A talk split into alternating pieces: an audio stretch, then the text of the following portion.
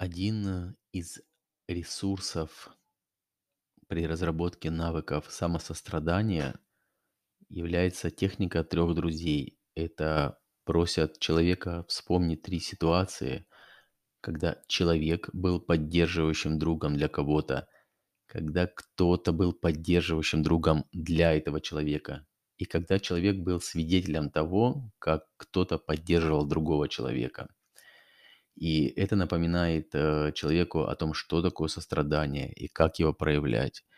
И в данном случае у меня конкретная остановка произошла, когда я должен был вспомнить, кто был поддерживающим другом для меня. Я, насколько помню, всегда сам переживаю эмоции, трудности. Никому об этом не рассказываю, потому что не знаю, как кто-то другой мне может помочь. Могу уединиться, сесть в машине, успокоить себя, думать о своих чувствах, переживаниях, пройти это сам. Но тут важное слово «сам». Я не помню, кто хоть когда-то был поддерживающим другом для меня. Я такого даже, думаю, не переживал никогда ни из родителей, ни из родительского опыта, ни друзей, потому что я всегда был закрытый и всегда именно закрытый, чтобы переживания пройдут, надо их пережить и пойдем дальше.